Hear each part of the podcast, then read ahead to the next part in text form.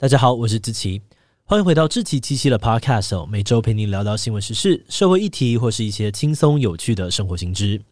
那今天的这一集，我们要来聊聊的主题是柬埔寨打工诈骗。最近几个月，柬埔寨一直爆出台湾人被囚禁、被殴打的消息。这阵子，你点开新闻或社群，应该都会看到一大堆关于柬埔寨诈骗的新闻。比如说，前阵子一个叫做 Bump 的 YouTuber 呢，就发布了一支影片。内容是他收到一对父母的委托，说他们的儿子被诈骗集团软禁在柬埔寨。于是，Bump 亲自前往当地，跟外交部、当地警方、国际媒体多方交涉，历经了千辛万苦之后，终于成功救回这对父母的小孩，还有一些其他受困当地的台湾人。那这个影片上传之后，得到了非常多人的关注，很多网友都很佩服 Bump 的勇气跟行动力。但可怕的是，Bump 遇见的事并不是单一个案。其实从今年开始，外交部就不断的收到来自东南亚的求救讯息，很多台湾人被高薪征才广告吸引到了柬埔寨，可是去到之后，却在当地被囚禁、被凌虐毒打，成为了跨国诈骗集团的奴隶。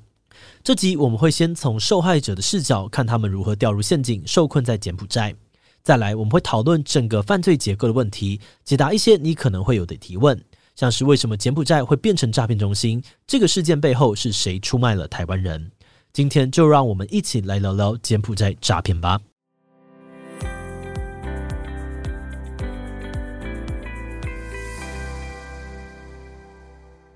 最近几个月，台湾的人力银行、脸书上都出现了不少柬埔寨海外征才的广告。这些海外职缺都主打高薪资、低门槛，开出来的就业条件都非常吸引人。比如在薪水方面，不少的职缺就标榜说他们的底薪至少六七万台币起跳，如果愿意努力，加上分红奖金，一个月要突破十万都不是问题。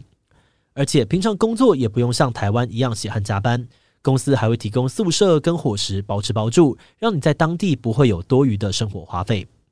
而在专业能力方面，这些职缺对于求职者也都没有太高的要求，虽然职位写的是工程师、水电技工等等。但基本上公司都不需要你是相关科系毕业，也不用有丰富的工作经验，甚至连外语能力都不太要求。你只要可以流畅的使用中文打字，就符合应征条件了。嗯，所以对于台湾年轻人来说，这种工作几乎是零门槛。毕竟我们天天都在用手机电脑，谁不会打字啦？所以很多年轻人看到这些广告，就觉得这个工作机会很赞，决定投履历求职。而在他们投完履历之后，也很快的被公司给录取。而且在录取完之后，这些公司的出手非常大方，还会主动帮新进的员工一手搞定机票跟签证，安排好每个人前往柬埔寨的日期。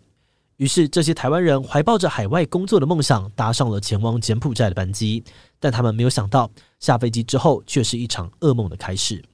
到了柬埔寨当地来接机的这些公司人员，会用帮忙办工作签证的理由，收走台湾工作者的护照。但这些去打工的人不知道，其实他们从交出护照的那一刻起，就已经成为了被诈骗集团控制的奴隶了。他们大部分的人都被送到位于柬埔寨西港的科技园区入住员工宿舍，之后也会在这边工作。啊，不过这个员工宿舍跟他们原本想象的很不一样。根据受害者的说法，宿舍的环境非常的糟糕，好几个人要挤一间不到十平的小房间，共用一间浴室，收纳空间也只有几个破铁柜。另外，他们吃的伙食也很差，有的人甚至一天只能够吃一餐。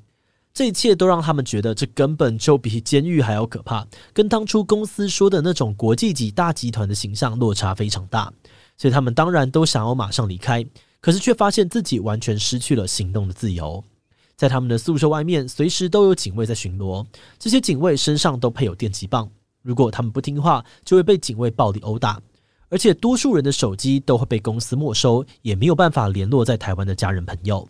而除了人身不自由，跟外界联系不上，这些台湾人很快也发现，他们要做的工作内容根本不是当初求职网上面看到的什么客服、工程师、打字员，而是不折不扣的诈骗机房人员。他们的任务就是要去诈骗中国、欧美地区的民众，透过非法博弈平台或是虚拟货币来骗取这些民众的钱财。简单来说，就是被迫去当诈骗集团了。而且你不加入还不行哦。这些台湾人就算不愿意当诈骗，却也没有任何拒绝的权利，因为这些公司很多都有来自中国或是台湾的黑帮担任干部。如果你不愿意乖乖的做诈骗，或是做得很差，业绩很烂，那下场可能就是会被主管凌虐、毒打，或是被性侵。而且公司遇到不愿意配合的人，还会把他们转卖给其他更黑心的诈骗集团。这个时候，你可能就会被抓去卖肾、卖血、卖器官，面对各种不人道的对待。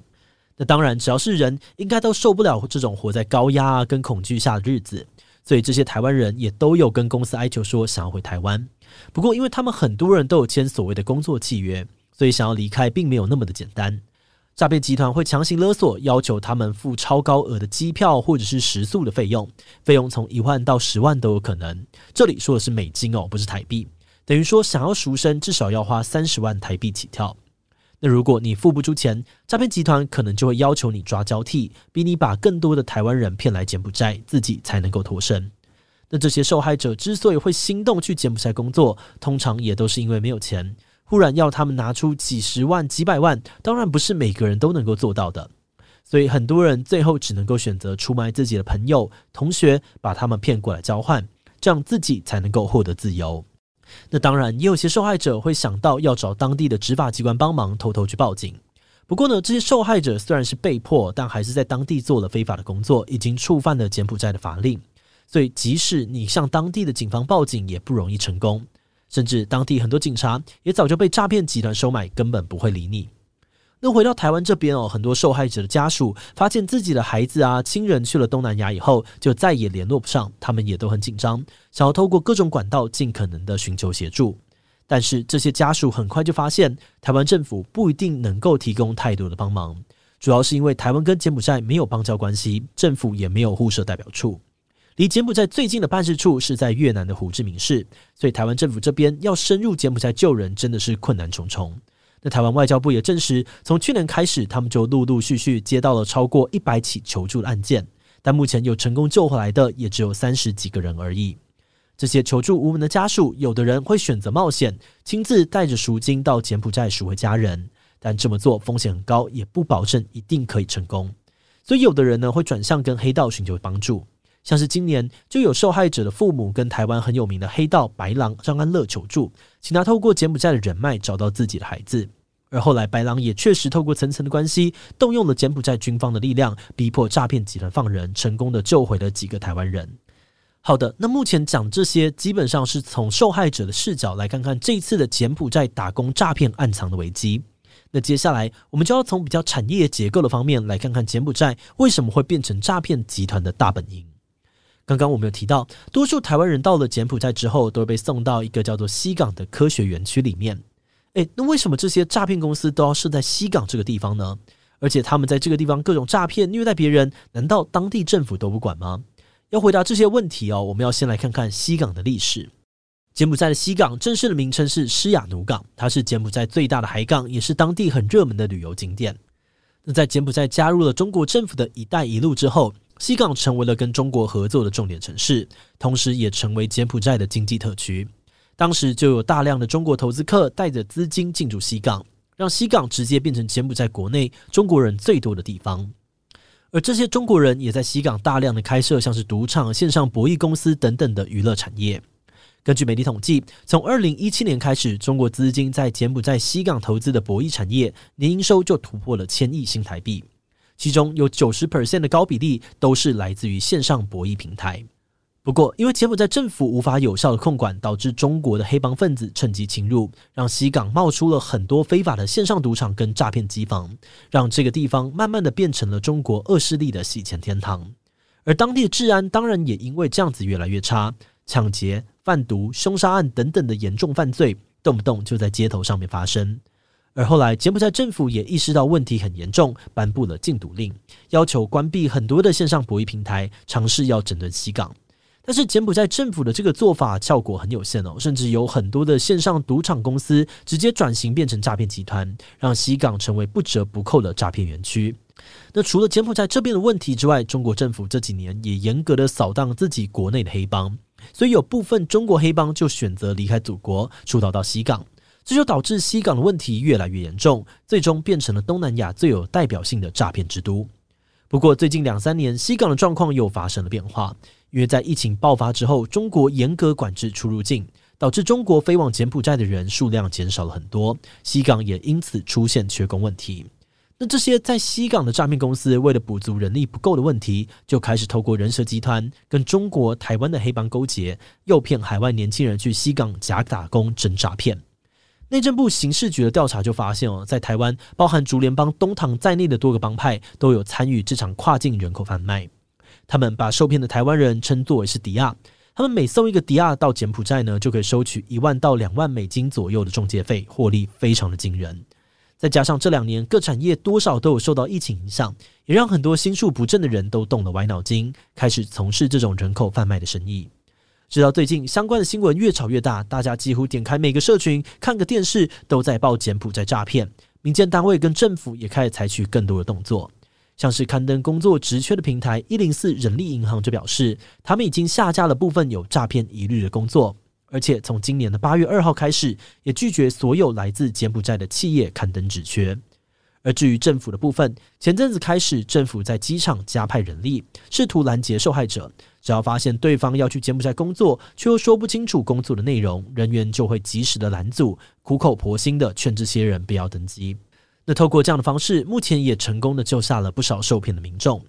刑事局不久之前也表示，他们有成立专案小组，正在研拟跨国营救的计划，希望能够尽快的斩断这条人口贩运的产业链。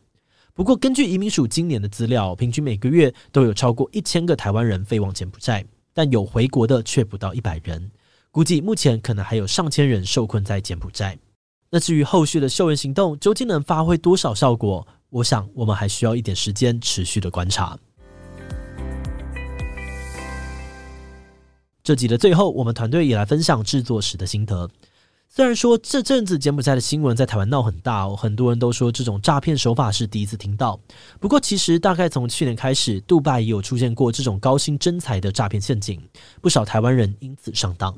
而在今年初，柬埔寨的诈骗人口贩运问题也有被不少的海外媒体报道，在国际上面闹得沸沸扬扬。不过，当时的受害者大多都是来自于中国、马来西亚、印尼、泰国等地区的民众。所以台湾人可能相对无感，一直到最近轮到比较多台湾人受害，大家才开始注意到这件事情的严重性。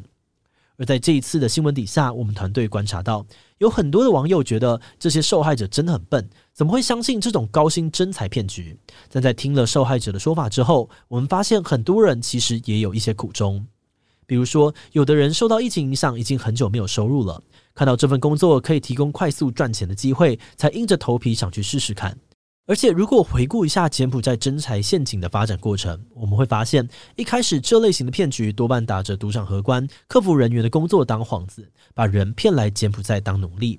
后来，大家开始对博弈产业有戒心，没那么容易上当之后，诈骗集团才又推出了工程师、水电工、帮佣这类的职缺来骗人。有受害者可能真的有相关技能，只是想要出国工作，完全没有想到会发生这样的事情。而到了现在，除了假职缺之外，还出现了亲友团这样的说法。诈骗集团是利用朋友、家人之间的信任，逼迫受害者出卖自己的熟人。所以，也有的人一开始其实有戒心，是朋友再三的保证他才飞过去的。没有想到过去之后，才发现自己被朋友出卖了。其他还有像是海外代购、海外贷款、东南亚员工旅游等等，新的手法不停出现。可以说，不管我们如何提防，诈骗集团都会找到大家还没有发现的弱点加以突破。看了这么多的资料以后，有的时候连我们自己都觉得，在诈骗集团仍然不断进化的今天，自己可以幸免，还没有被骗，有可能只是运气不错，还没遇到会让自己上钩的手法而已。另外，我们也会担心，太多的检讨声浪、过多的嘲笑，都会让受害者不敢站出来分享经验。但我们觉得这些经验是非常重要的，因为受害者的现身说法，更能够让我们看到事件的全貌，知道事情的严重性。而有了这些资讯，我们也会更有警觉心，降低被骗的几率。所以，我们觉得比起检讨受害者不够谨慎，更希望大家关注在加害者以及整个犯罪结构上面的问题。或许可以一起来讨论看看，这个诈骗供应链为什么会那么的猖獗？他们是怎么样发展到这样的状态？为什么防堵会如此困难呢？